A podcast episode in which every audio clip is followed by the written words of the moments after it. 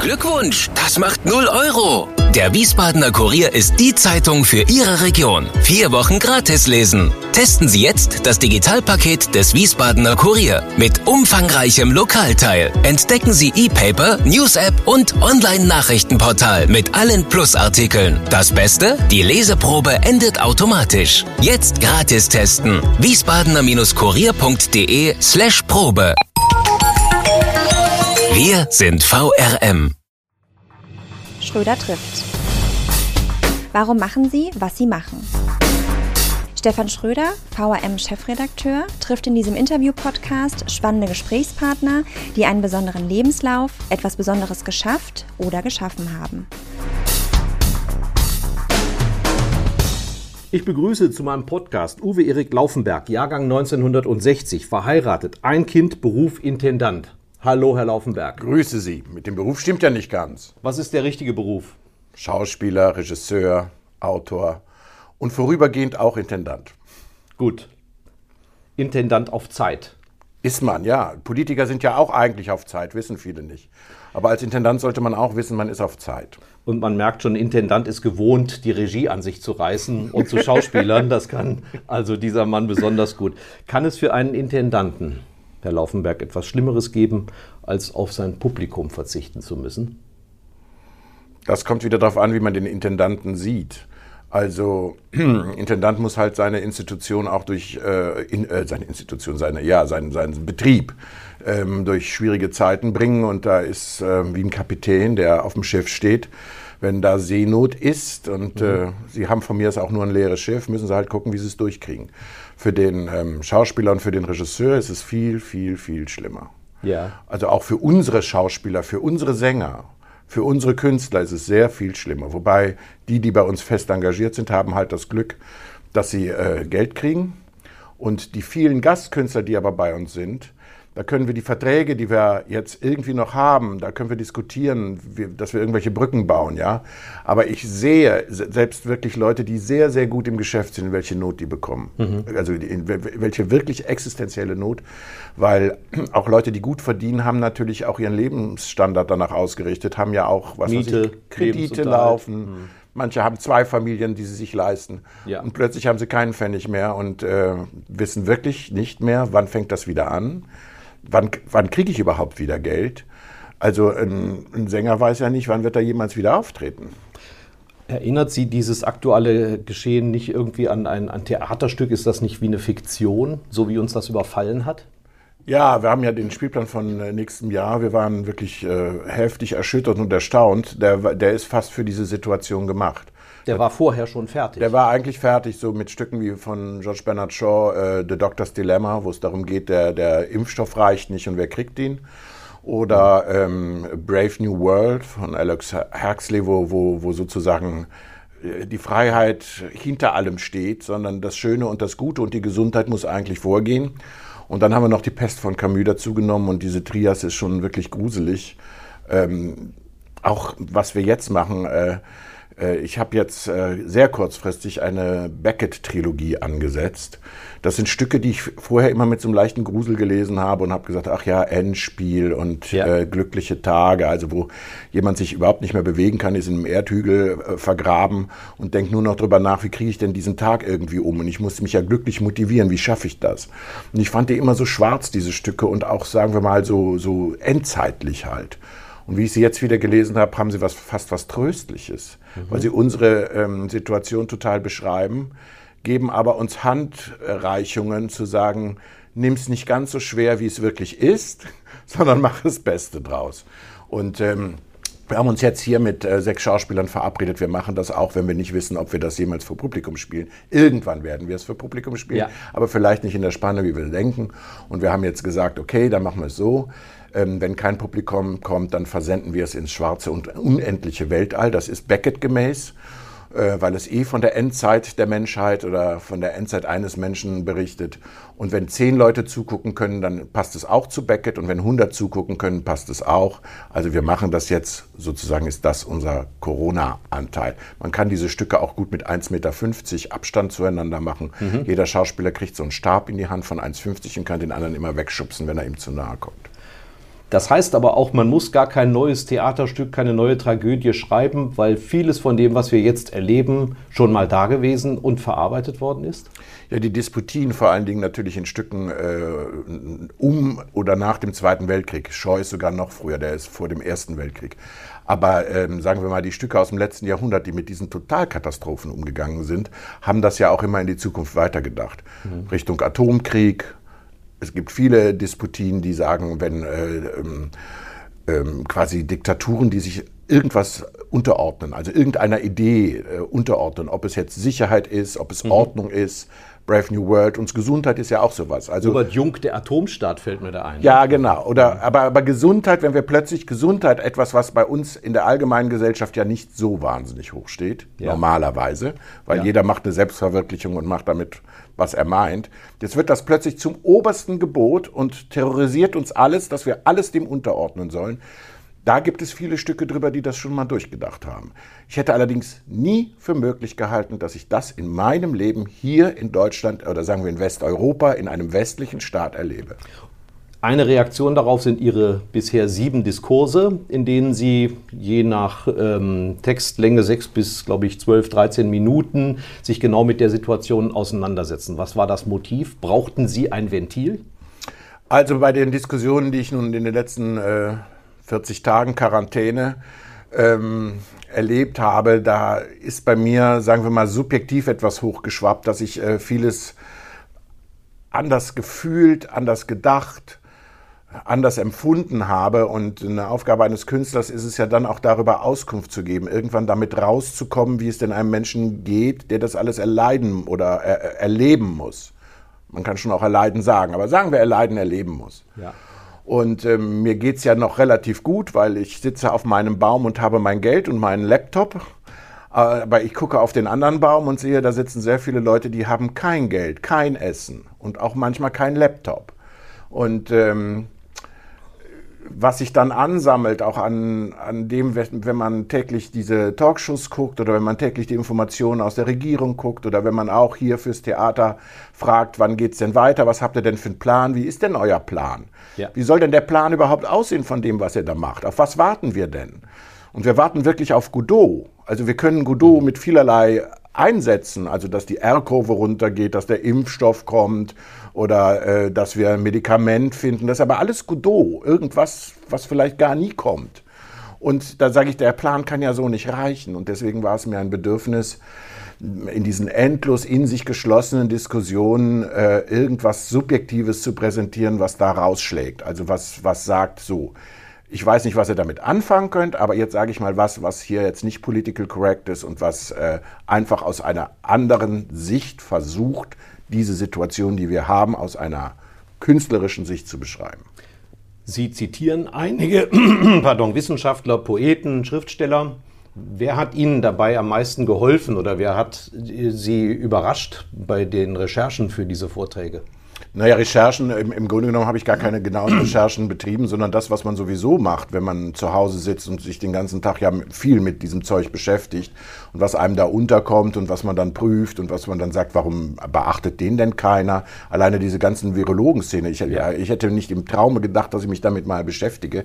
Und natürlich bin ich heute auch nicht sehr viel schlauer, was das angeht, wobei ich am Anfang die Zahlen immer schon so gelesen habe, dass ich sage, ja, also Moment mal, die Zahlen geben doch diese radikalen Maßnahmen im Grunde genommen überhaupt mhm. gar nicht her und äh, fühlte mich natürlich dann bei den Virologen bestärkt, die äh, da auch genau dasselbe sagen. Mittlerweile bei Herrn Streeck äh, irgendwie äh, fühle ich mich besser aufgehoben als bei Herrn Drosten. Allerdings Herr Drosten hat am Anfang ja auch das Gegenteil gesagt. Herr Kekulé war allerdings auch sehr interessant zu gucken, weil er immer das Gegenteil von Herrn Drosten gesagt hat. Das ist ein bisschen so wie im Kunstgeschäft, wenn der eine blau malt, dann will der andere unbedingt gelb malen. Mhm. Also das Vertrauen an die Wissenschaft ist insofern nicht geschwunden, weil ich sage, die Wissenschaft braucht einfach Zeit. Aber das mhm. Vertrauen, dass die Wissenschaft eine Politik leiten kann, das ist völlig zusammengebrochen. Das funktioniert so nicht. Da hat mich am meisten beeindruckt die Frau Wopen, die ja äh, Medizinethikerin ist, Professorin in Köln. Die hat äh, gesagt, wenn wir wählen könnten, ob wir unser Leben nach Gesundheit ausrichten oder nach Freiheit, ist sie sicher, dass jeder von uns sein Leben nach Freiheit ausrichten würde, weil wenn wir freiwillig unser ganzes Leben ins Gefängnis gehen könnten, hätten dafür aber jede Gesundheitsgarantie. Oder aber wir wählen, wir gehen nicht ins Gefängnis, wir gehen in die Freiheit, müssen allerdings die Risiken der Gesundheit tragen. Würde eigentlich jeder die Freiheit wählen. Und das hat mich total überzeugt. Da sage ich, so weit können aber Virologen nicht denken. Und dann gibt es ja die Robespierres wie Karl Lauterbach, die können überhaupt nichts mehr anderes denken als der SPD-Gesundheitsexperte, wie er sich auch gerne selber. Ja, aber der, also, also wenn ich Robespierre zu besetzen hätte, er ist wirklich ideal. Also wirklich ideal. Weil er mit, mit Angst arbeitet? Weil er mit Schrecken und Tugend arbeitet. Für ihn ist der Kampf gegen das Virus die Tugend und die, der muss unbedingt nachgegangen werden. Und um das zu erreichen, muss man den Schrecken walten lassen. Und nach dem Preis fragt man nicht. Egal was dabei rauskommt, das ist richtig.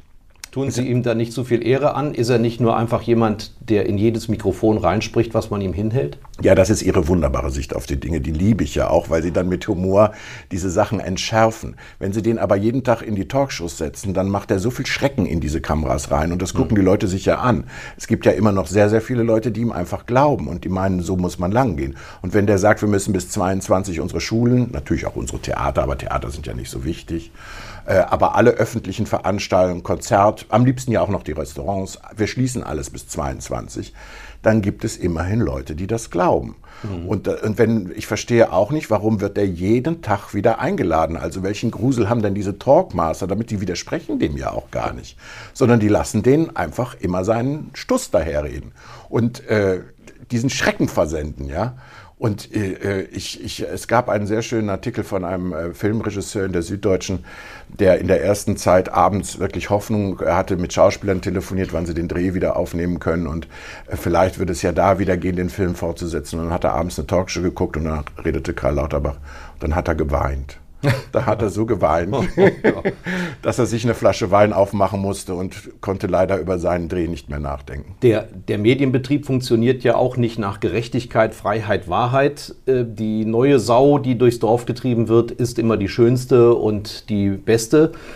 Ähm, wir diskutieren aber jetzt zum Zeitpunkt Dienstag, 28. April, auch Thesen von Wolfgang Schäuble unterstützt ja. von Robert Habeck, ja. Ferdinand Schirach, ähm, Alexander Kluge, ja. die sich genau diese Fragen auch stellen. Sind Werte wie Gesundheit oder ist der Wert Gesundheit absolut gesetzt immer das Wichtigste? Dem können Sie ja vermutlich voll inhaltlich zustimmen. Ja, ich bin froh, dass jetzt so ein alter Leitwolf wie Schäuble, also das aus der Politik, die ja quasi sich in die Wüste verirrt haben. Nun steht die ganze Politik in der Wüste. Der Laschet, der Armin Laschet äh, NRW pfeift immer ein bisschen in die andere Richtung und äh, Söder fühlt sich aber als Wüstenfuchs immer noch ganz toll mhm. und Sebastian Kurz ja auch. Also die Leiter, die uns in die Wüste gesetzt haben und die gesagt haben, da kommen wir durch, wenn wir vorne auf dem Pferd sitzen die ähm, müssen jetzt Gegenwind kriegen und dass so ein alter Leitwolf wie Schäuble jetzt wirklich der, den Mut hat und der natürlich auch die Altersgelassenheit hat zu sagen, so, Bitte Leute, und jetzt gucken wir uns die Sache mal vielleicht aus einer anderen Perspektive an. Und diese andere Perspektive natürlich aus meiner eher nicht weisen und nicht altersgemilderten Form ist auch äh, quasi Gegenstand der Diskurse. Ich muss irgendwie jetzt aufs Theater zu sprechen kommen. Mhm. Ähm, Chefredakteure übrigens sagt man, heißt ein Bonmot, das seien Diktatoren, die für die Demokratie kämpfen. Wie viel Diktator ist denn in einem Intendanten? Also ich bin eigentlich Intendant deswegen geworden. Ich, ich war ja an Theatern mit anderen Intendanten. Ich war da einfach nur Schauspieler oder ich war da Regieassistent oder ich war Regisseur. Ich war auch Oberspielleiter, ich war auch Mitglied im Team, zweimal in Zürich am Schauspielhaus und am Maxim Gorki Theater in Berlin. Und ich hatte in diesen Phasen eigentlich gar nicht so sehr die Idee, Intendant werden zu müssen, weil wenn, wenn das mit den Partnerschaften gut funktioniert hätte und wenn ich das Vertrauen in die Intendanzen gehabt hätte, dass die einigermaßen gerecht und den Menschen zugeneigt und ihren Künstlern zugeneigt ihre, ihre Sachen machen, dann hätte ich das vielleicht gar nicht gebraucht. Aber ich hatte dann irgendwann den Eindruck, nee, also das ist nicht mehr den Menschen, die eigentlich im Mittelpunkt stehen müssen, nämlich den Leuten, die auf der Bühne stehen, also die es wirklich machen, zugeneigt. Und ähm, das hat damit zu tun, dass es natürlich im, im, im deutschen Theater ähm, immer weniger wirkliche Künstler in diesen Leitungspositionen gibt und man sich ja auch als jemand, der sich künstlerisch äußert, mittlerweile sehr rechtfertigen muss, dass man auch Intendant ist. Also so nach dem Motto, na ja, dich engagiert ja keiner mehr, wenn du nicht selber Intendant wärst. Das ist so der Hauptvorwurf. Der andere Vorwurf ist äh, natürlich immer, ja, du siehst das ja alles nur aus deinem künstlerischen Blickwinkel und du hast die Übersicht gar nicht über das andere. Und natürlich dann der dritte Vorwurf, du bist als Künstler ehrgeizig, du möchtest natürlich das Bestmögliche in dem Kunstprodukt machen und damit überforderst du dann permanent den Betrieb. Also der Vorwurf ist immer, der Betrieb geht doch eigentlich vor und der Künstler soll sich dem Betrieb anpassen. Und der Künstler sagt natürlich immer, nee, meine Kunst geht vor und der Betrieb ist eigentlich dafür da, dass meine Kunst funktioniert. Das ist der innere Diskurs in Ihnen jetzt, den Sie auch zitieren? Das ist der Diskurs, der in jedem Theater geführt wird, der von einem Künstler geführt wird oder eben von einem Nicht-Künstler geführt wird. In dem Theater, was von einem Nicht-Künstler geführt wird, sind die Künstler in diesem Theater fühlen sich immer, dass der Betrieb vorgeht. Mhm. Und ich kann mir nicht vorstellen, dass man jemals einen Theater Theaterbetrieb, auch einen subventionierten, erfunden hat dafür, dass der Betrieb vorgeht. Also es geht ja um das, was da an Kunst rauskommt. Und deswegen war es dann meine Entscheidung als Künstlerintendant, diese Kunst wieder stark zu machen und Betriebe eigentlich darauf auszurichten, äh, auch der Sache zu dienen und nicht als Betrieb für sich zu funktionieren und, und äh, sozusagen das, was da rauskommt, sekundär zu machen. Und ähm, Wiesbaden ist da, weil es ein Fünf-Sparten-Betrieb ist, also da gibt es nochmal viele, viele, sagen wir mal, Kompliziertheiten, weil die Sparten untereinander ja sehr unterschiedliche Interessen haben. Und Wiesbaden ist auch, was die Stadt und das Klima hier in dieser Stadt angeht, weil es natürlich einen, einen sehr großen konservativen Teil gibt, der sich eigentlich nicht bewegen will.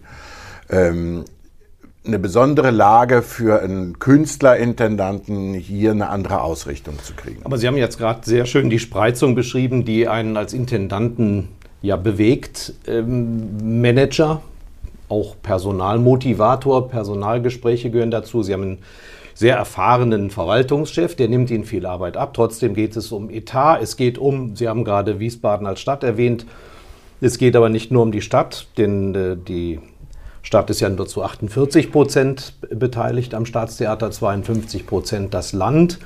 Wie viel beschäftigen Sie denn diese ganzen Tätigkeiten, die Sie eigentlich von der Kunst wegführen? Ach, ähm, also da, da, kann ich nur sagen, das erste Theater, was ich als Intendant gemacht habe, war das Hans-Otto-Theater in Potsdam. Das war in einer schwierigen Situation, weil nach dem Umbruch, nach dem Wegbruch der DDR, die DDR hatte Neubau angefangen, dann, den hat man mhm. weggenommen, weil man da das Schloss dann hingebaut hat, was ja jetzt da wieder steht. Äh, und dann hat man lange Zeit nicht gewusst, was man mit diesem Theater macht. Schafft man das eigentlich ab? Man ist nah an Berlin, braucht man dieses Theater? Ja. Oder äh, braucht Potsdam als äh, Landeshauptstadt von Brandenburg dann doch irgendwie eine eigene künstlerische Schrift? Also in diesen sehr, sehr, und dann auch sehr viel Ost-West-Konflikt. Also sehr viel, jetzt kommen die Wessis und übernehmen das hier alles. Also war eine sehr, sehr, sehr komplizierte Lage. Also ich hatte in Potsdam von in Köln dann wieder aus anderen Gründen sehr viel, viel, viel mehr politisches Geschäft, Verwaltungsgeschäft, als ich das hier in Wiesbaden ja. habe. Hm. Also deutlich mehr.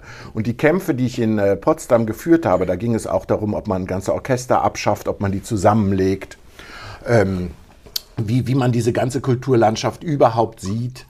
Äh, es, es, gab auch mit äh, Leuten, die Geld geben wollten, aber das an, an gewisse Bedingungen, also private, ja, ja. Die an gewisse Bedingungen. Sponsoren. Sponsoren, die das aber an gewisse Bedingungen gelegt haben, wo man gesagt hat, ja, aber dann ist die Kunst ja eigentlich auch nicht mehr frei.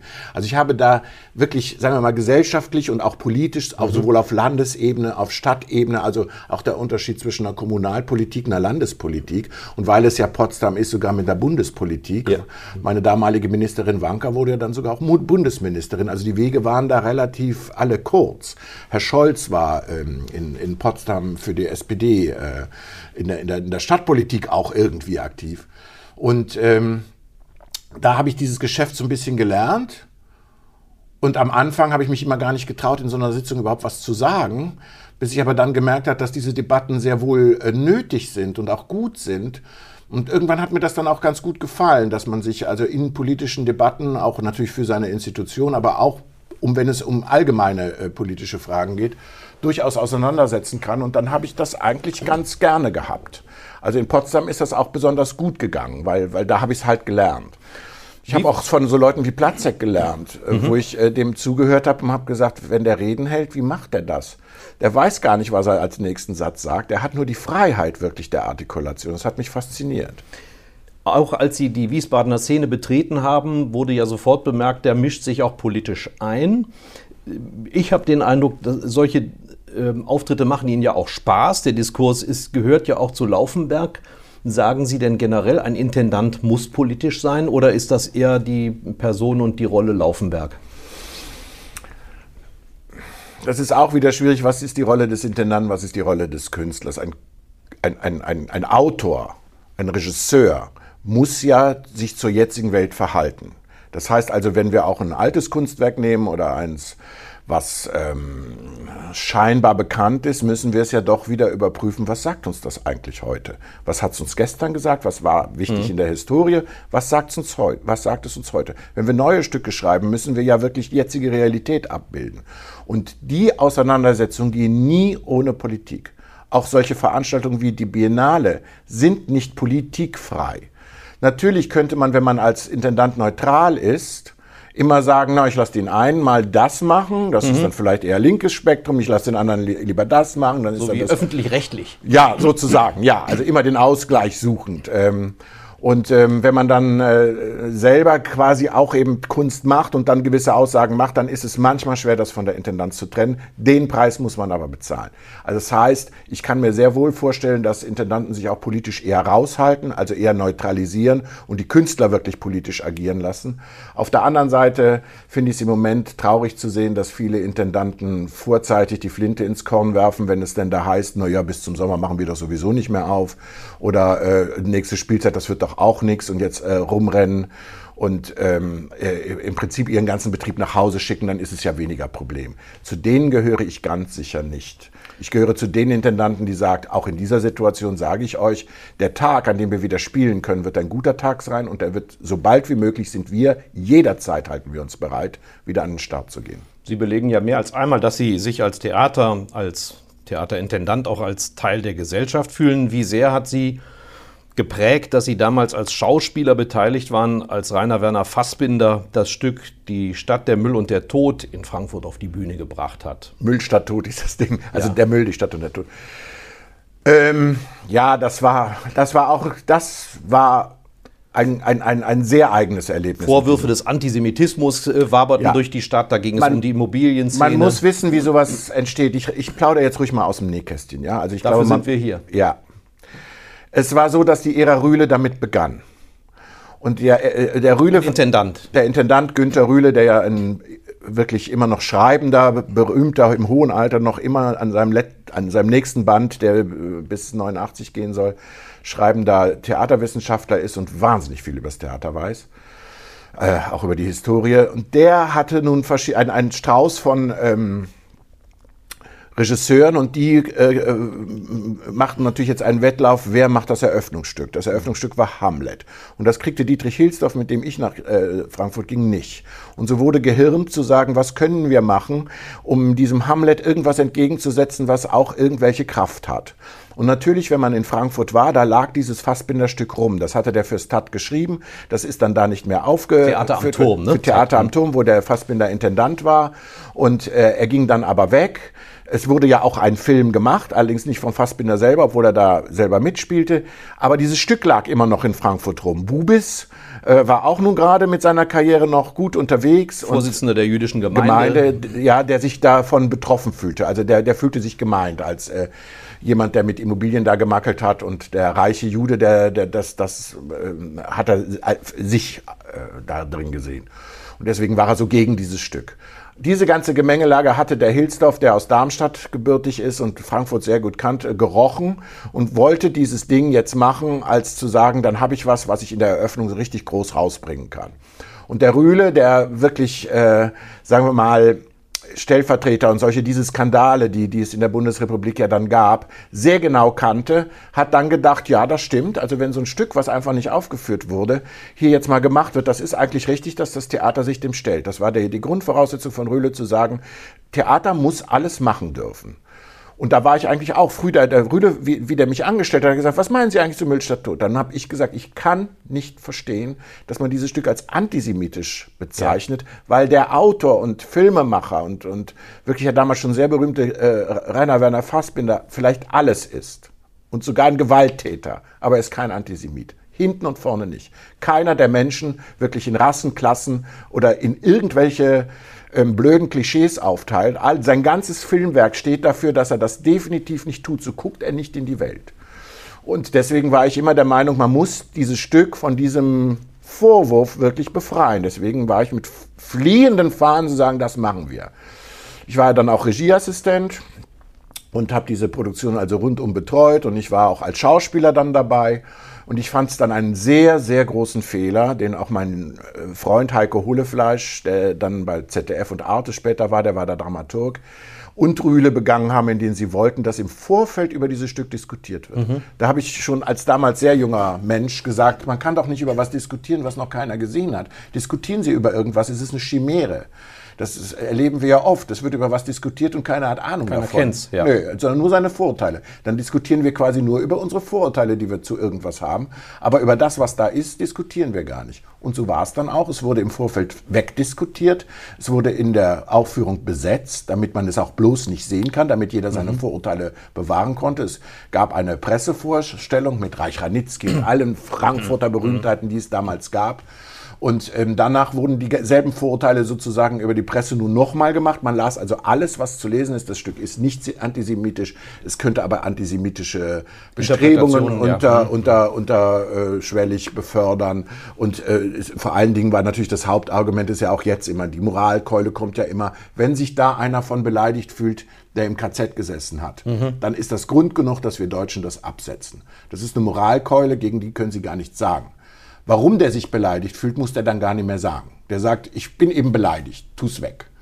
Und ähm, deswegen ist dieses Stück dann eben auch nicht aufgeführt worden. Der Rühler hat dann dem Druck äh, irgendwann nachgegeben. Der hatte wirklich massiven Druck von der Politik, von, ich glaube, Wallmann war damals ja. der Bürgermeister. Und, äh, der und Hilmar Hoffmann als Hilmar Hoffmann hat ihn sehr gestützt. Und wie Hilmar Hoffmann aber dann quasi auf die Seite von Wallmann gewechselt hat und hat gesagt, wir wollen es nicht mehr, Rühle, tun Sie es weg. Und natürlich hat man dann den Druck, also hint, hinter den Kulissen habe ich gehört, oder sie kriegen das Geld, was sie für einer schläft brauchen, kriegen sie nicht. Das war sein Lieblingsregisseur. Dafür brauchte er irgendwie 300.000 extra. Und dann hat gesagt, die 300.000 kriegen sie dann nicht, wenn sie das jetzt nicht wegtun. Und dann ist Rühle auch eingeknickt. Und dann wurde es abgesetzt und dann war der schöne äh, Spielzeitstart von Dietrich Hilsdorf im Eimer. Hat er sich auch, er hat in den fünf Jahren noch super Aufführungen gemacht, aber er hat sich davon eigentlich nicht wieder erholt. Hat Sie das insofern beeinflusst, als Sie vorvergangenes Jahr schon sagten, das, was sich in Wiesbaden abspielt, ich nenne das jetzt mal ganz platt den Wiesbadener Politskandal, das muss auf die Bühne? Ja, weil ich seitdem glaube, dass äh, die Bühne durchaus äh, heiße Themen, äh, wo auch viele Vorurteile, viele Vormeinungen äh, unterwegs sind, wo auch äh, viele Leute sich so falsch dargestellt fühlen, das kann man, wenn man das durchspielt, in Bewegung bringen. Also ich glaube, man bringt dann Sachen in Bewegung, die in so einer Stadtgesellschaft einfach eine Statik, so was Sumpfhaftes bekommen. Äh, und da kann das Theater eine Bewegung machen. Das Theater kann nicht immer sagen, wie das dann hinterher aussieht. Aber meistens Katharsis. Theater ist ja dafür da, dass wir Reinigung, ja. Die, dass wir reinigende große Gefühle erleben, dass wenn wir diese Gefühle durchmachen, es uns hinterher ein bisschen besser geht, weil wir sie hinter uns lassen. Und äh, das kann man mit solchen Themen durchaus tun. Und ich bin auch wirklich sehr sicher, Wäre Müllstadt tot damals in der Serie von 20, 30, 40 Aufführungen gespielt worden, hätte sich das, diese katharsische Wirkung, auch in Frankfurt äh, ergeben. Auch gerade in dieser festgefahrenen Diskussion. Jetzt haben wir in Wiesbaden ja einige Aufführungen von Casino, dem Stück, das von diesen Wiesbadener Verhältnissen handelt, gesehen. Aber auch durch die Corona-Epidemie ist auch da die Aufführungsreihe gestoppt worden. Ist richtig, ja. Also ähm, wir hätten, also ich glaube, von den 19 Aufführungen, die noch kamen, haben wir drei gespielt. Ja. Also die, die, die, das, und die waren alle ausverkauft. Das heißt, Hat das eine Dynamik tatsächlich verursacht? Haben Sie festgestellt, dass die Menschen mehr debattiert haben? Hat das nochmal die, die Grundsysteme in Frage gestellt? Nein, nicht die Grundsysteme, nein, darum geht es ja auch nicht, sondern äh, viele Betroffene, die, also selbst in der Geschichte Betroffene, entweder die sich falsch dargestellt fühlen oder die äh, es alles richtig dargestellt haben wie Sie. Oder, ich war äh, viel zu dick dargestellt. Sie, Sie waren beleidigt, dass Sie nicht gesungen haben, oder wie war es? Ja. ja, Sie hatten kein Lied. Aber das war Corona schon vorweggenommen. ja, genau. Singen ist gefährlich. Singen ist sehr gefährlich, das, ja. Und ähm, also die, die, das war ja unser erstes Publikum und die haben sich erstmal ausgetauscht. Da gab es natürlich Leute, die sagen, es ist viel zu harmlos und es war alles viel und der, der Schüler kommt viel zu gut weg. Der Schüler hat sich amüsiert, dass er doch als Mensch überlebt hat, nachdem er ja nun noch schon in einer, in einer, in einer Behandlung war, in einer psychiatrischen Behandlung. Äh, und dass, dass er durch dieses Stück eigentlich nochmal an dem sich abarbeiten konnte, dass es ihm jetzt vielleicht tatsächlich besser geht. Ja. Ähm, und äh, andere äh, Positionen haben auch wieder diskutiert, war der wirklich so schlimm, lag es wirklich daran und wie hat denn der diese Rolle gespielt? Und das sind ja die Vorgänge, die erstmal kommen. Was das Publikum dann wirklich dazu macht, die waren fast noch gar nicht drin. Hm. Haben Sie Lust, selber mal einen Politiker zu spielen? Also der Gegenwart? Tja. Würde Sie eine bestimmte Figur reizen? Gysi, Ne, Gysi kenne ich ja persönlich. Also Gysi hätte ich gar keine Lust zu spielen. Ich, ich, ich, bin ja schuld, dass es die Linken überhaupt gibt. Kennen Sie die Geschichte? Haben wir so viel Zeit? Fünf Minuten. Für das die ist eigentlich einfach. Wir, wir, wir, haben ein Projekt gehabt, wo ich die Idee hatte, dass Herr Gysi mit Herrn Lafontaine sich treffen sollte und sollte diskutieren in Potsdam. Potsdam ist ja viel Stasi noch und viel DDR. Ja. Und der äh, Gysi hatte mich dann irgendwann hat er zu mir gesagt, ich, er hat keine Lust mit dem Lafontaine da aufzutreten. Ähm, das, das, das bringt's nicht. Und dann äh, war aber die äh, Zusage von Lafontaine schon da. Dann habe ich den Gysi wieder angerufen und habe gesagt, der äh, Lafontaine hat jetzt zugesagt. Jetzt kann ich entweder sagen, Sie kommen nicht, oder ich sage dem, er soll zu Hause bleiben, weil Sie sonst nicht kommen. Dann hat der Gysi gesagt, das kann ich auch nicht machen. Mhm. Dann haben die zusammen diese Veranstaltung gemacht vor 300 Leuten, weil natürlich sie haben den Saal gerockt. Sie haben und sich, sich ineinander verliebt. Einen Tag später sind die Linken gegründet worden. Mhm. Einen Tag später. Glückwunsch. Danke. Also Söder reizt Sie Ich nicht. bin schuld. Sie sind doch. Ja, Söder könnte ich sehr gut spielen, das stimmt, aber da hätte ich überhaupt gar keine Lust, weil das ist so durchschaubar alles. Also so, so einfache Charaktere, da hat man als Schauspieler nicht richtig Lust, die zu spielen. Aber er hat sich doch wie ein Chamäleon gewandelt, oder? Ja, ist aber doch alles geheuchelt. Also seine, seine ganze grüne Natur, die er jetzt so. Äh, man sieht ja jetzt an der Corona-Krise, wie schnell er das auch wieder abstreift. Eigentlich ist er der dicke Macher, derjenige, der es auf alle Fälle kann. Ich meine, die, das CSU-Selbstverständnis in Bayern, das verstehe ich nicht. Das müssen Sie mir mal erklären. Ja. Sie kennen sich in Politik viel besser aus. Eine Partei, die sich als demokratische Partei versteht und 70 Jahre regiert, müsste die nicht mal, wenn sie an die Demokratie glaubt, einfach mal fünf Jahre zurücktreten und sagen, da müssen jetzt auch die anderen mal ran, sonst ist es keine Demokratie. Deswegen hatten die ja auch lange Zeit so viel Verständnis für Orban. Die, die mhm. finden sich unersetzlich. Also die CSU glaubt, ja. dass Bayern zusammenbricht, wenn die CSU in Bayern nicht regiert. Das ist für mein demokratisches Verständnis völlig unmöglich. Sie beschreiben ein Einparteiensystem. Genau. Und im Prinzip in ihrer inneren Vorstellung, und so ist ja auch Söders Vorstellung und von Seehofer nicht anders und äh, äh, Josef Strauß ja sowieso, ist es so, nur wenn wir regieren, ist es gut. Und es ist unmöglich, dass wir in äh, die Opposition gehen. So ist die CSU in ihrem Selbstverständnis aufgestellt. Das ist nicht demokratisch. Das kann, da, da, die meinen die Demokratie nicht ernst. Wir müssen wieder zum Theater zurück. Wir verstehen sehr viel von Politik. Was Sie mir erklären müssen, ist, wie Sie das schaffen, diesen Spagat hinzubekommen, zugleich My Fair Lady toll zu finden, darin mitzuspielen und ein großer Wagner-Fan zu sein, der Wagner inszeniert. Wie geht das zusammen? Ja, das hat vielleicht mit meiner Biografie zu tun, weil ich bin Kölner. Und die Kölner, ähm, die haben ein Puppenspiel, das heißt Henneschen, da gibt es Tünnes und Schä. Also das ist ganz äh, eng an der Volksseele äh, der, der, der Kölner Natur. Hat auch mit dem Karneval zu tun, also die machen da so Puppensitzungen. Und äh, die Familie Milovic hat auch dieses Henneschen-Theater mal gehabt. Also wenn man dann als Kind so mit sechs, sieben Jahren im Henneschen-Theater sitzt, dann will man als nächstes ins Milovic-Theater gehen. Und das Selbstverständnis von Milovic im, im, im Theater, äh, also den Leuten Spaß zu machen und äh, egal wie, also nicht so sehr auf einen guten Geschmack und auch nicht so sehr auf die Aussage zu Schenkelklopfer. Achten. Ja, also mit gewissen Komödien, die immer funktionieren, aber mit so viel Energie das zu machen, also mit so viel ungeheurer Energie, mhm. dass das auch wirklich was ist. Das ist auch komisch. Das hat, das hat dann so wie was, äh, man lässt so, man sagt im Theater immer die Tiere los. Ja. Also Milovic ist wie so ein Tier, ein Theatertier, was losgelassen wird und dann funktioniert das Theater. Das Theater ist voll und die Leute freuen sich. Und ähm, davon bin ich infiziert sozusagen. Das ist meine, meine Urinfizierung von Theater. Alle anderen Differenzierungen, die kamen dann später, wenn man äh, quasi in die Pubertät kommt, wenn man die Welt betrachtet, wenn man dann irgendwie sagt, na ja, also um die Welt wirklich zu beschreiben, reicht das, was der Milovic macht, nicht. Hm. Aber die, den Urimpetus von Milovic zu haben, um Theater zu machen, ich glaube, den habe ich letztendlich nicht verloren. Also ich bin im Grunde genommen, wenn Sie, äh, bin ich Henneschen oder Milovic dass ich mir trotzdem erlaube, auch aus diesem Standpunkt aus in die Welt zu gucken und äh, äh die Welt versuchen auch so zu beschreiben, wie sie im Moment für uns ist oder vielleicht schon mhm. oft und immer war. Ähm, das äh, kommt für mich dazu, wenn man ein Theater macht, was ähm, sozusagen alles Genre, jedes Publikum, jede Schicht in einer Bevölkerung äh, dann doch auch irgendwie anziehen will oder, oder sich mit ihnen beschäftigen will. Ist denn dann die Bewunderung oder die Beschäftigung mit Wagner ein Zeichen von Reife? Nein, Wagner ist natürlich auch ein Urtier. Der hat natürlich, also bei Wagner ist ja auch immer die Diskussion, wie wertvoll sind die Libretti?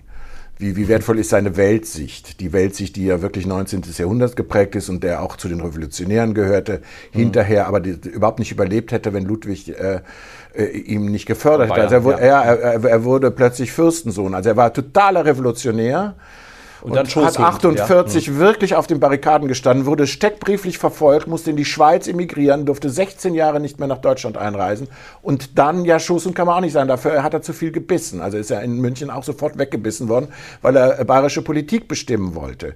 Also das ist ein hochkomplizierter Charakter, seine Libretti sind alle ein bisschen verschwiemelt mythologisch. Ja. Ähm, ob die nun wirklich die ganze Welt beschreiben, darüber wird heftig diskutiert. Viele Leute sagen ja und schreiben kilometerweise Bücher darüber, weil sie das dann begründen wollen, dass das wirkliche welthaltige Werke sind. Eine Ideologie sozusagen, ja. Aber ich glaube, dass Daniel Bahnbrum recht hat und hat gesagt, die, die Musik ist so genial, sie ist auch ausgetüftelt, also sie ist auch intellektuell aber sie ist auch immer wieder von so eruptierenden Emotionen und von überwältigenden Wirkungen und dabei aber in jedem Augenblick hochkünstlerisch gemacht, dass wenn diese Musik nicht wäre, wäre alles nichts.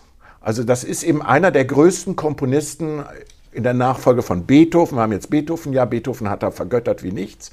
Er konnte Beethoven nicht imitieren, was Brahms ja immer versucht hat, was das Problem von Brahms war. Er kam an Beethoven eigentlich nicht vorbei und nicht ran. Mhm. Und Wagner hat sich halt ein ganz anderes Feld gesucht und ist in die Oper gegangen.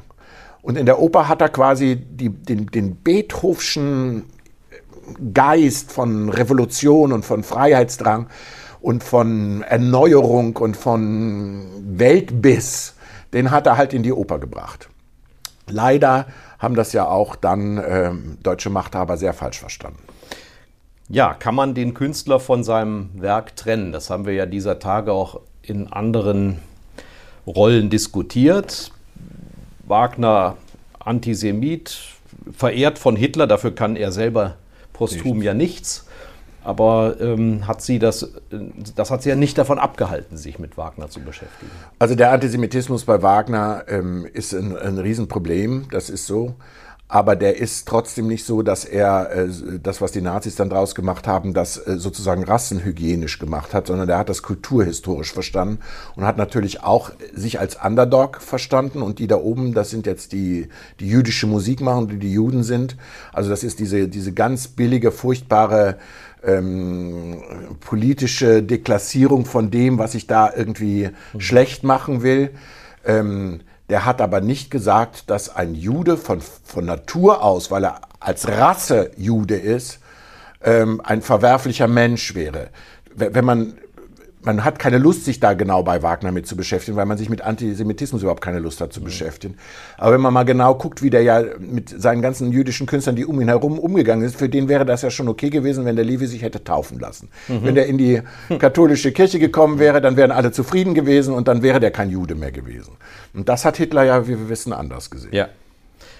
Was hören Sie privat für Musik? Gibt's da, oder gibt es überhaupt einen Unterschied zwischen dem Privatmenschen und dem Opernregisseur? Nein, ich höre alles an Musik, was es, äh, was es so gibt. Wobei ich, ja, ich bin, ich höre jetzt nicht äh, äh, Funk und Punk und das, das höre ich manchmal, wenn ich das denke, ich, ich muss das jetzt mal hören. Beim Autofahren? Autofahren höre ich eigentlich, äh, das ist jetzt ein bisschen peinlich, aber ich höre HR1. das ist, glaube ich, für mich gemacht. Die 80er und die 90er und die 70er Jahre ja. dudeln da die lustig Wellen altern mit einem. Ne? Ja, genau. Mhm. Wenn ich längere Autofahrten mache, höre ich natürlich brav Deutschlandfunk, wo meine Frau ja auch arbeitet und höre mir längere Wortbeiträge an. Ja. Singen Sie unter der Dusche? Ähm, früher habe ich das gemacht, ja. Aber ähm, mittlerweile ist, wird meine Stimme immer schlechter, dass ich sie noch nicht mal unter der Dusche mehr hören kann. Und jetzt kommt es zu unserer Rubrik auf ein Wort. Besondere Übung, Demutsübung für Menschen mit vielen Wörtern, weil auf jede Frage bitte immer nur mit möglichst einem Wort geantwortet wird. Sind Sie bereit, Herr Laufenberg? Oh je. Vor was haben Sie am meisten Angst? Tod mir nahestehender. Was ist Ihnen eine Sünde wert? Das Leben. Jeder Mensch ist eitel. Woran erkennt man das bei Uwe Erik Laufenberg? Dass er sich zu dick fühlt. Welcher Mensch ist Ihr Vorbild? Hm. Gandhi, aber das ist vielleicht schon, ja, hm, gut Gandhi. Gandhi, Punkt. Was hätten Sie beruflich gerne gemacht, wenn Sie nicht das geworden wären, was Sie heute sind? Darf ich auch noch ein Wort sagen? Nein, das entscheiden Sie. Ähm, Jurist oder Journalist? Mhm. Ihr größter Wunsch fürs Alter? Bei Verstand bleiben. Oder zu Verstand kommen ist eigentlich besser. Was für ein schöner Wunsch. Vielen Dank. Sie haben mal gesagt, es gehe Ihnen bei Ihrer Kunst immer um die Wahrheit. Wie haben Sie das gemeint? Ich habe festgestellt, dass die Wahrheit wahnsinnig kompliziert ist. Die ist widersprüchlich. Man sagt ja früher immer, also in den Ideologien nennt man das dann Dialektik. Dass wenn eine Ideologie nicht ganz funktioniert, muss sie mit dem Widerspruch auskommen und mhm. fängt an, dialektisch zu werden. Und wirkliche Wahrheit setzt sich immer sehr kompliziert zusammen. Und die Wahrheit ist nie einfach. Die Lüge ist oft sehr platt und sehr einfach. Das sieht man ja auch gerade in Amerika, was man alles sagen kann und wie doof die Lüge eigentlich ist. Mhm. Und ähm, deswegen ist die Wahrheit immer interessanter als noch die komplizierteste und vielleicht raffinierteste Lüge, äh, weil die Wahrheit ähm, sozusagen nie auserforscht ist. Also sie, sie, sie kommen der, der Wahrheit nie 100% auf der Spur. Und wenn sie aber 90% der Wahrheit manchmal vielleicht doch schaffen, das ist das Faszinierendste, was, was überhaupt geht. Aber wenn man überlegt, dass statistisch gesehen der Mensch 200 Mal am Tag lügt, dann steht jemand, der für die Wahrheit kämpft, doch ziemlich alleine da, oder? Man muss auch manchmal für die Wahrheit lügen. Sie haben auf, ich glaube, mehr als einem Dutzend Bühnen gearbeitet, inszeniert, assistiert. Am Ende, ja, man könnte fast sagen am Ende, denn Sie haben sich bis 2024 in Wiesbaden verpflichtet. Am Ende sind Sie in Wiesbaden gelandet einer Stadt, die wesentlich kleiner ist als viele, in denen Sie gearbeitet haben, in denen die Bühne vielleicht nicht so einen großen Leumund hatte. Aber warum hat es Sie in diese Stadt, in dieses Rhein-Main-Gebiet letztlich gezogen? Also erstens, ich war in der Frankfurter Zeit schon mal fünf Jahre hier im Rhein-Main-Gebiet und habe mich hier sehr wohl gefühlt. Ich finde hier diese Ansammlung von, von, von Städten, also wie Frankfurt, dann jetzt Wiesbaden, Mainz, dann ist auch noch Darmstadt da und dann kann man auch noch ein bisschen in den Taunus fahren und nach bis Gießen oder weiß der Geier. Das finde ich schon ein, ein, tolles Gebiet. Auch hier die, die, der romantische Rhein, der hier anfängt, der Rheingau, das ist alles reizvoll. Und Frankfurt ist auch eine wirkliche Metropole und Wiesbaden ist sozusagen das Wohnzimmer dieser Metropole. Und ähm, wenn man das äh, jetzt sieht, ich bin relativ spät eben zu der Intendanz gekommen, da haben wir schon drüber geredet. Dann war ich am Anfang reiner Schauspielintendant und galt auch als reiner Schauspielmensch. Dann wurde ich Opernintendant der Oper Köln. Das ist äh, die Oper, in der ich groß geworden bin. Das war so ein bisschen so wie Schröder ins Bundeskanzleramt wollte. Ich wollte, also es ist einer meiner Lebensträume gewesen, genauso wie Bayreuth da einmal zu inszenieren war, einer meiner Lebensträume, die Kölner Oper als Intendant zu leiten. Dass, dass ich das wirklich geschafft hatte, hätte ich lange Zeit nicht für möglich gehalten. Ich habe es ja dann auch nicht sehr lange geschafft, war ja nur insgesamt dann drei Jahre da. Ähm, und die äh, Gemengelage aber von dem, was ich in Potsdam gemacht habe, von dem, was ich in Köln gemacht habe, ähm, da hat man mir dann hier gut zugeraten von den Leuten, die mich damals engagiert haben, ob nicht die, dieses so, so ein Theater wie das Hessische Staatstheater Wiesbaden, wo eben wirklich die Schauspielsparte und die Opernsparte fast gleichberechtigt nebeneinander liegen, ja. Und wenn Sie dann ein Haus größer gehen, gehen wir mal nach Frankfurt, da müssen Sie sich schon entscheiden, ob Sie mhm. in die Oper gehen oder ob Sie ins Schauspiel gehen. Das heißt, dass Sie wirklich beide Medien spielen können, haben sie nur in einem Haus dieser Größe. Dann kommen hier die internationalen Maifestspiele und es kommt die Biennale dazu. Das heißt also, für ein Haus dieser Größe ist hier schon ganz schön viel möglich und ganz schön viel los. Mhm. Und äh, es war dann eine Grundentscheidung nach Köln, Mache ich das mit den Intendanzen weiter oder gehe ich wieder als Regisseur? Als Regisseur war es dann tatsächlich so, ich habe mich gewundert, wenn man äh, Intendant ist, kriegt man eigentlich dann nur immer Aufträge, wenn man ähm, irgendwie Tauschgeschäfte anbietet oder irgendwie ja. Kooperationen macht oder so. Man kann das ja positiv nennen. Und ähm, äh, nach Köln auf dem freien Markt habe ich gedacht, bin mal gespannt, ob, ob mich überhaupt noch jemand als Regisseur äh, engagiert. Und siehe da, es kam äh, der Ring in Linz, es kam die Wiener Staatsoper mit Elektra, es kamen die Bayreuther Festspiele. Das heißt, ich hätte als Regisseur wahrscheinlich, wenn ich mich bemüht hätte, auch wieder als Schauspieler durchaus leben können. Also ich hätte die Intendanz eigentlich nicht wirklich gebraucht. Aber wie sie dann nun kam und wurde mir so auf dem Silbertablett serviert, konnte ich auch nicht Nein sagen und so im Großen und Ganzen habe ich es eigentlich auch überhaupt nicht bereut. Als Sie ankamen, so habe ich gelesen, haben Sie gesagt, Sie hätten drei Ziele gute Atmosphäre, ehrliche Meinungen, keine Kompromisse. Ich ähm, gebe Ihnen jetzt Noten. Gute Atmosphäre 4 minus, ehrliche Meinungen 1, keine Kompromisse 2. Sind Sie einverstanden? Nehmen Sie die Wahl an. die nee, mit der guten Atmosphäre stimmt nicht. Das ist ja die Darstellung, die Sie, die Sie auch in Ihrer Zeitung dann äh, äh publiziert haben, weil gewisse Leute aus dem Orchester das gerne so sehen wollen und das so publizieren. Aber das ist wirklich ein Orchesterproblem. Ich kann das Problem in, dem anderen, in den anderen Bereichen dieses Hauses nicht erkennen. Und nachdem natürlich, mit, wenn die Zeitung so groß schreibt, wäre man ja blöd, wenn man nicht auf die Suche geht und sagt, wo, wo passiert das in diesem Haus? Und wo man auch wirklich mit Zugeneigtheit fragt, sagt es mir. Sagt es mir. Ich habe es nur im Orchester erlebt und eigentlich auch nur mit dem Vorstand, den die im Moment haben. Dieses Schritt, Problem ja. hatte ich mit dem Vorstand, der davor war, nicht. Nochmal einen Schritt zurück. Gute Atmosphäre ist ja erstmal ein sehr atmosphärischer Begriff. Man muss ihn ja nicht zwangsläufig auf die gute Atmosphäre im Haus, das Sie leiten, beziehen, sondern man hätte es ja auch so verstehen können, Sie haben es ja gar nicht konkretisiert damals in diesem Gespräch, eine gute Atmosphäre zwischen Publikum, Künstlern, Intendanz, Politik von mir aus. Aber ja. Sie haben es schon so gemeint, wie Sie es jetzt gesagt haben. Ja, gute Atmosphäre, denke ich, eine gute Arbeitsatmosphäre, die strahlt okay. nämlich nach außen. Wenn, ja. die, wenn das Publikum wahrnimmt, dass die Leute, die da auf der Bühne stehen, ja, und, und die einen bespielen, wirklich zusammenstehen und das freiwillig machen, dann kriegen sie ein Produkt, was automatisch ins Publikum reinstimmt. Äh, mhm. Wobei ich die Schwierigkeiten hier mit dem Publikum am Anfang auch weit unterschätzt habe. Ich, ich ja? habe mir das nicht vorstellen können. Ja, also so viele Vorbehalte. Ich meine, mein Lieblingsspruch ist immer noch hier in der Casino-Gesellschaft. Vor, bevor ich angefangen habe, sagt eine Frau zu mir, solches Theater, Herr Laufenberg, wie Sie hier machen wollen, wollen wir hier nicht. Dann mhm. habe ich gesagt, aber Sie wissen doch noch gar nicht, welches Theater Sie machen wollen, äh, Sie, ich, ich machen werde. Und dann sagt sie zu mir, es ist völlig egal, welches Theater Sie machen werden. Solches, was Sie wollen, wollen wir hier nicht. Und das fand ich also nun so dubios, dass ich da wirklich drüber nachgedacht habe. Und ich glaube, sie meinte, ich strahle Veränderung aus. Und sie wollte, egal wie, keine Veränderung.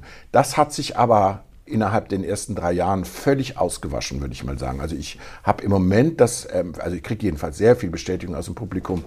Und äh, unsere Zahlen sind ja auch so, dass wir volle Häuser haben. Also ich, ich glaube, das hat sich in den, also jetzt ist es sechste Jahr, in den sechs Jahren wirklich, da hat sich sehr, sehr viel getan.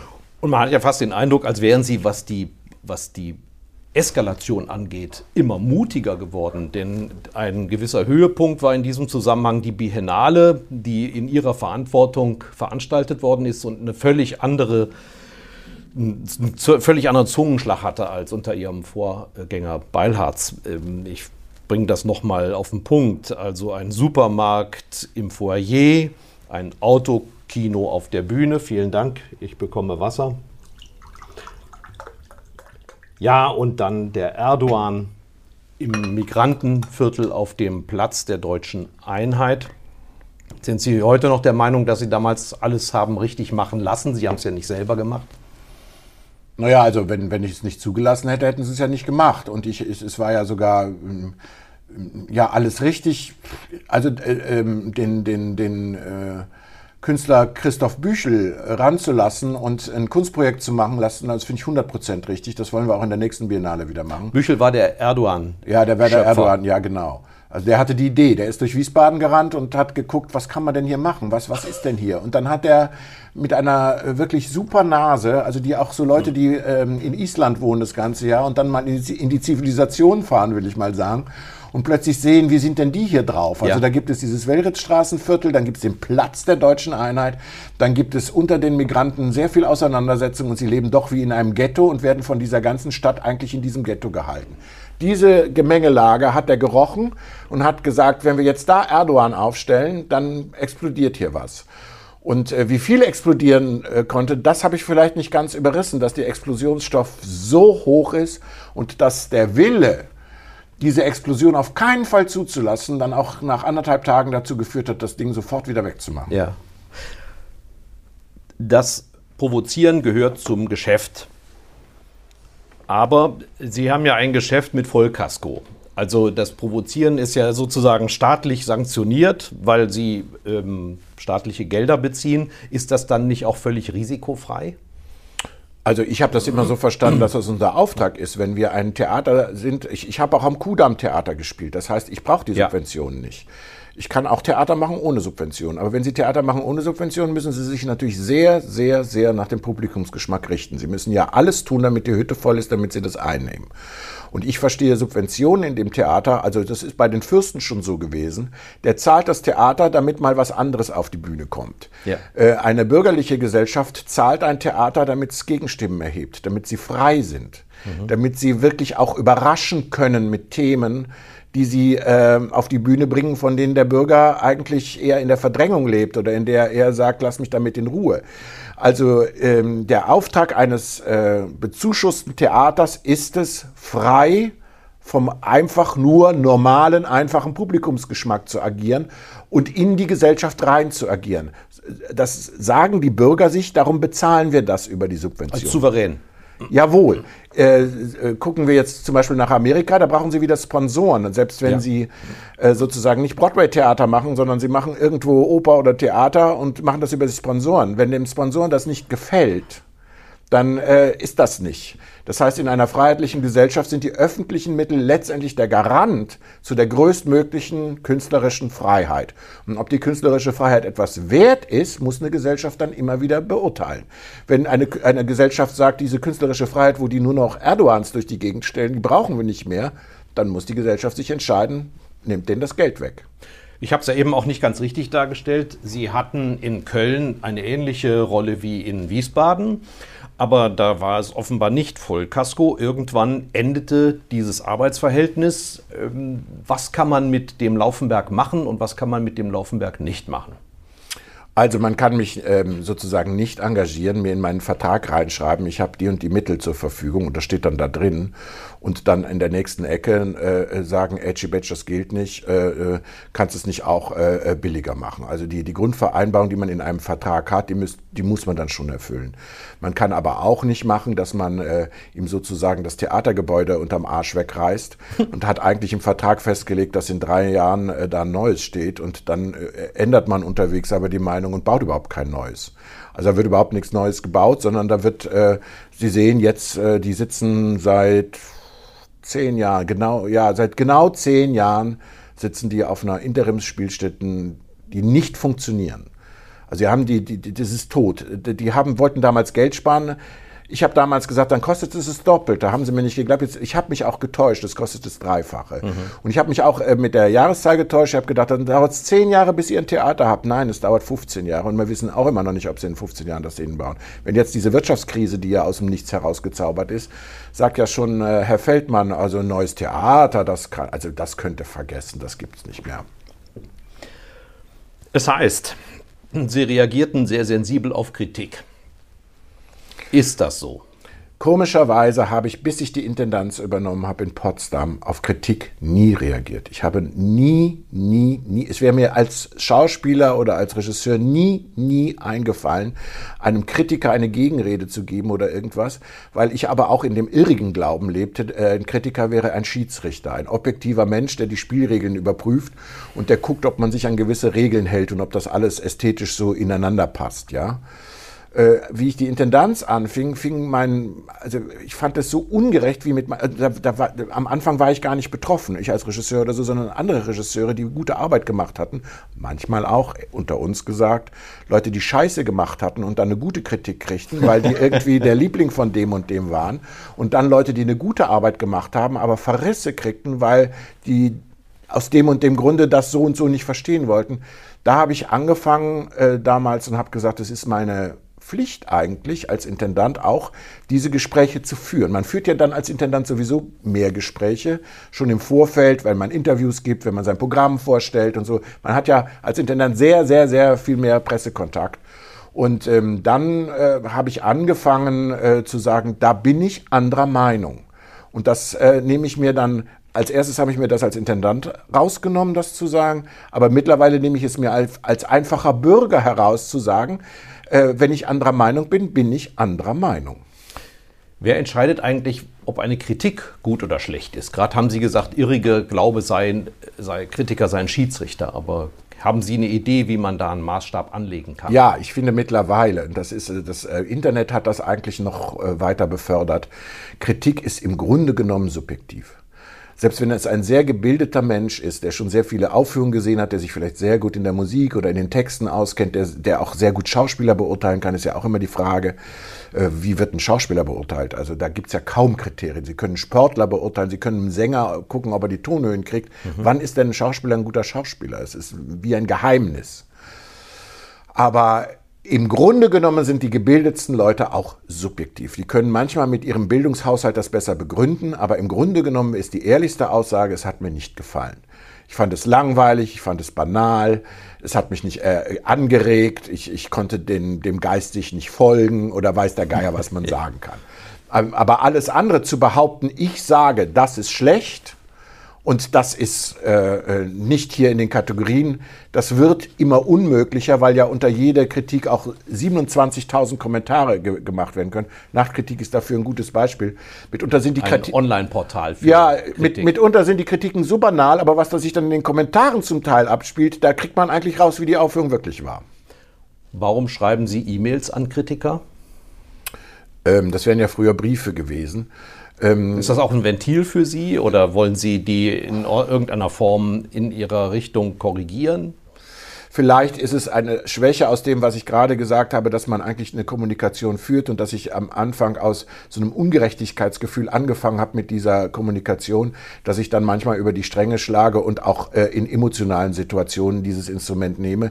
Äh, kann falsch sein, aber pff, ja, müssen sie halt, ich, ich finde eher, äh, gerade Kritiker wie einer ihrer Lieblingskritiker, ähm, der ja meint, er darf gar nicht emotional ähm, reagieren oder er darf auch gar nicht emotional berührt werden, äh, dem dann emotional äh, zu begegnen, ist mir dann doch auch eine Freude, weil gerade Leute, die meinen, dass auch, äh, dass sie Theater oder Oper oder Musik ohne Emotionen äh, ähm, gestalten können, da bin ich auch sehr anderer Meinung und dann stelle ich manchmal meine Emotionen zur Verfügung. Theater ist ja auch eine hochemotionale Angelegenheit. Was kann, was muss Theater überhaupt vollbringen? Also wo würden Sie sagen, in welchem Augenblick würden Sie sagen, wir haben mit dem Theater eine gute Arbeit gemacht? Da gibt es quasi drei Aspekte. Das eine haben wir schon benannt, das ist die Katharsis. Das hat sehr ja. viel mit äh, Gefühl zu tun, aber mit inneren Erleben, auch mit inneren Ängsten. Durch Lachen und Weinen Jawohl, beispielsweise, ja? Absolut. Oder Klatschen. Genau.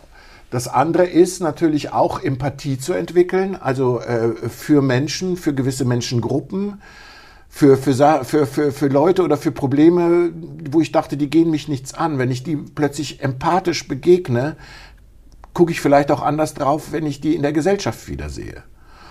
Und äh, das Dritte sind natürlich auch politische Dis Diskurse, die wir, die wir führen können im Theater. Das ist der letzte öffentliche Raum, wo wir uns nicht die E-Mails äh, oder ja. irgendwelche ähm, Medien an den Kopf werfen, sondern wir sind unmittelbar in einem Raum und wir können eigentlich eine Sache durchdiskutieren, wenn wir uns menschlich begegnen. Und für mich sind alle drei Komponenten gleich wichtig im Theater. Wie wird diese eine Krise, die wir haben, durch ein Virus verursacht, das Verhältnis der Menschen untereinander verändern? Vor allen Dingen, so wie Sie es jetzt in Ihren Diskursen beschreiben? Die größte Angst habe ich davor dieser totalen Überkontrolle, die natürlich aus China kommt. Also die, die Schwäche der westlichen, ähm, der, der, westlichen Länder, der westlichen Kultur, kann man ja sagen. Ähm, ähm, Großbeispiel äh, die Vereinigten Staaten von Amerika mit der größten Armee der Welt äh, lassen sich von Putin beeinflussen, welcher Präsident gewählt wird und wird äh, vom Internet unterwandert und eigentlich der Lächerlich Lächerlichkeit preisgegeben. Was der Trump jetzt auch in dieser, in dieser Krise alles äh, vollbracht hat, ist lächerlich. Mhm. Und ich, es gibt, glaube ich, auf dem internationalen politischen Markt nichts Schlimmeres als Lächerlichkeit. Und ähm, dann habe ich Angst, dass sozusagen die chinesischen Ideen der totalen Kontrolle ähm, über uns kommen. Also nehmen wir jetzt diese App. Ich habe es mir heute noch mal genau die angeguckt. Tracing App, die ja. Tracing App. Also die Bundesregierung hat ja umgestellt. Die Daten werden quasi nicht irgendwo gesammelt. Das heißt, die Daten werden nicht kontrolliert. Trotzdem bin ich ziemlich, also ich würde mir diese App jetzt runterladen, um ja. das zu sagen. Freiwillig. Ja, weil sie ja meine, mit meinen Daten eigentlich sehr sorgfältig umgeht. Was mir überhaupt nicht daran gefällt, ist, sollten Fußballspiele, wahrscheinlich auch Theater wieder stattfinden, wird es wahrscheinlich eine Bedingung sein, dass sie diese App haben. Weil wenn Sie mit dieser App da reingehen, dann können wir nachher nachvollziehen, wie viele äh, waren da, die später krank wurden. Und dann kann man sagen, in der Vorstellung waren die da alle. Ja. Die kriegen das dann äh, gemeldet. Und wenn ich mir aber vorstelle, ich darf nicht mehr ins Theater oder ins Fußballstadion oder wo auch immer hingehen, wenn ich diese App nicht habe, dann sind wir in chinesischen Verhältnissen. Das heißt also, dann sind wir in der Brave New World angelangt. Ja. Und ich wünsche mir auch, dass nie wieder unsere Grundgesetze außer Kraft gesetzt werden. Wenn wir eine Demokratie sind, dann müssen wir so viel Vertrauen in das Volk haben, wenn wir denen sagen, bleibt zu Hause, dass die freiwillig zu Hause bleiben. Und wenn die nicht freiwillig zu Hause bleiben, müssen wir denen, die nicht freiwillig zu Hause bleiben, diese Freiheit auch lassen. Dann gefährden die vielleicht, aber das ist deren Freiheit, die ist hier verbürgt. Mhm. Westliche Demokratien dürfen von diesen Grundsätzen niemals abrücken, niemals. Oder wir sind in chinesischen Verhältnissen, dann fahren wir gleich nach Bayern, da regiert immer die CSU und wir ordnen uns unter und dann ist gut. Wenn ich aber mit meinem Drang nach Freiheit die Freiheit anderer einschränke, muss ich dann nicht auch per Gesetz andere schützen? Ja, da können wir uns auf alles einigen, aber das Grundgesetz ist das Grundgesetz. Das darf niemals ausgesetzt werden. Da bin ich 100% sicher. Wir haben das auch seit 49 nicht getan und sind sehr gut damit gefahren. Ich bin 100% sicher, wir werden auch in dieser Krise, was man immer angesagt hätte, das Volk hat ja reagiert. Sie konnten den ja, man macht Buh und sie sitzen auf den Bäumen. So ist es ja. Und man hätte das ja, die Restaurants wären ja auch nicht voll gewesen. Den Restaurantsbesitzern würde es jetzt auch nicht gut gehen, wenn sie durchgehend hätten geöffnet lassen können, weil die Leute ja nicht mehr ins Restaurant gegangen wären. Auch ins Theater wahrscheinlich nicht? Auch nicht, natürlich nicht. Aber ähm, wir, wir hätten trotzdem versucht, äh, für die Leute, die seelischen Trost gebraucht hätten oder die hätten vielleicht mal lachen müssen in dieser Situation oder die vielleicht mal mit ihrer Familie irgendwo anders hingehen, damit ihnen nicht die Decke auf den Kopf fällt, denen ein Angebot zu machen. Und das wäre auch richtig gewesen. Und das wäre auch ab jetzt sofort sehr, sehr richtig. Ich bin 100% sicher, dass wir in diesem Selbstverständnis, dass wir dieses bisschen Grundgesetz, was wir haben, uns wirklich ins Fleisch schreiben und sagen, das ist unsere Vereinbarung eines Gesellschaftsvertrags und den dürfen wir nie aufgeben, sonst sind wir in unserem Selbstverständnis nicht mehr das, was wir waren. Nie aufgeben ist ein gutes Stich- und Schlusswort, glaube ich. Sie haben gerade schon gesagt, Sie würden sich nicht damit zufrieden geben zu sagen, so, bis zur Sommerpause gibt es jetzt nichts mehr. Sie selber sind auch selbst aktiv geworden mit den Diskursen. Woran arbeiten Sie, um womöglich doch bis zur Sommerpause dem Publikum noch etwas zu bieten, unter welchen Umständen auch immer? Also unser normales Programm steht wieder ab dem 20. Mai. Das heißt, unter welchen Bedingungen auch immer könnten wir ab dem 20. Mai spielen. Wir könnten sogar große Oper machen, wenn wir jetzt so wie die Fußballvereine äh, sagen würden, wir, wir testen das Orchester durch. Die sitzen ja sehr eng. Und wir überlegen uns auch für den Chor was. Also wir mhm. müssten ja durchtesten und dann sehen wir, da ist kein Kranker dabei und dann müssten ja. wir es wieder testen. Also dann könnten wir das rein theoretisch machen. Wenn man sagt, man soll in Sicherheitsabstand sitzen, können wir auch für weniger Leute spielen. Also das könnten wir alles tun. Schauspiel sowieso.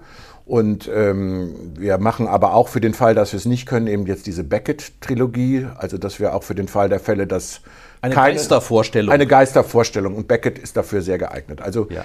äh, wir sind äh, für alles wieder zu haben, aber natürlich am meisten dafür zu haben, wenn wir so schnell wie möglich wieder ganz normal in Gang kommen, die Angst vor diesem Virus verlieren und äh, wirklich vielleicht wie die Schweden dann doch, die werden ja dann immer verteufelt, diese blöden Schweden, die ja einzige Nation, die es anders gemacht hat, aber vielleicht doch auch, obwohl ähm, von Nordkorea wissen wir es nicht, aber obwohl der Kim Jong-un, glaube ich, geht es nicht so gut. Vielleicht ist der schon tot. Ja, kann sein. Aber, aber Südkorea hat's ja, hat ja auch keinen Shutdown gemacht und ähm, Taiwan auch nicht. Also es, es, es gibt auch Wege ohne Shutdown, da bin ich ganz sicher. Und wir sollten so schnell wie möglich aus diesem Shutdown raus. Und dieses Theater stellt alles zur Verfügung, um so schnell wie möglich da wieder rauszukommen. Vielen Dank, Uwe Erik Laufenberg.